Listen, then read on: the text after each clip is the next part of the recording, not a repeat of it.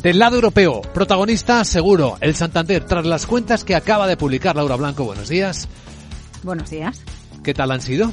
Esquiva la recesión y no hay síntomas de debilidad, no hay subida de la morosidad, no se observan eh, dotaciones extraordinarias por si acaso el entorno se deteriora. Fíjate, Luis Vicente, nueve primeros meses del año, el Santander gana 7.316 millones de euros en el mundo. Es el beneficio atribuido, es un 25% más que hace un año. Nos vamos al tercer trimestre, donde ya Estados Unidos estaba en recesión. Pues aquí que encontramos un incremento global del beneficio del Santander en el tercer trimestre del 11%. Cierto es que aunque el negocio en México va bien, el negocio en Reino Unido, a pesar de que está en un momento delicado, va bien, y en España en el tercer trimestre también, porque en el tercer trimestre mejora su resultado un 15%, en Estados Unidos es donde el banco, la entidad, sí que registra caída de beneficios tanto en el tercer trimestre como en los nueve primeros meses del año. Pero echemos un vistazo a variables como el C1 Fully Load, 12%, 12,1%, el ROTE está en el 13,6%,